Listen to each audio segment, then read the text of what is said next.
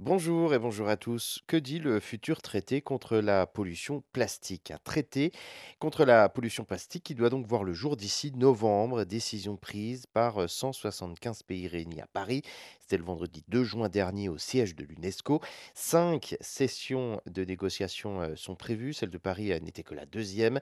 La première version du traité sera donc examinée lors d'une réunion à euh, Nairobi au Kenya avec en vue un traité définitivement écrit d'ici la fin 2024. La production annuelle de plastique a plus que doublé en 20 ans pour atteindre 460 millions de tonnes. Elle pourrait tripler d'ici euh, 2060 si rien n'est fait. L'objectif du traité est d'imposer euh, des mesures contraignantes portant sur l'ensemble du cycle de vie du plastique.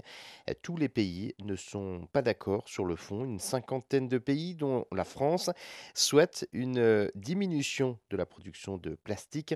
Plusieurs pays asiatiques producteurs de plastique, dont l'Inde, la Chine et puis les États-Unis aussi, sont plutôt réticents. Ils préfèrent mettre l'accent sur le recyclage et la gestion des déchets et donc continuer à produire du plastique. Actuellement, seuls 10% des déchets plastiques sont recyclés et 22% du plastique produit finit dans la nature. Un kilo de plastique coûte 10 fois plus cher en dépollution qu'en production. Ce sont les pays développés, les plus consommateurs, qui sont les plus pollueurs. Et c'est aussi euh, ceux qui vont euh, faire produire dans d'autres pays et renvoient leurs déchets dans d'autres pays aussi. Il faut une meilleure collecte et développer le recyclage, notamment l'accompagnement des pays en développement qui rencontrent parfois plus de difficultés à collecter et à recycler.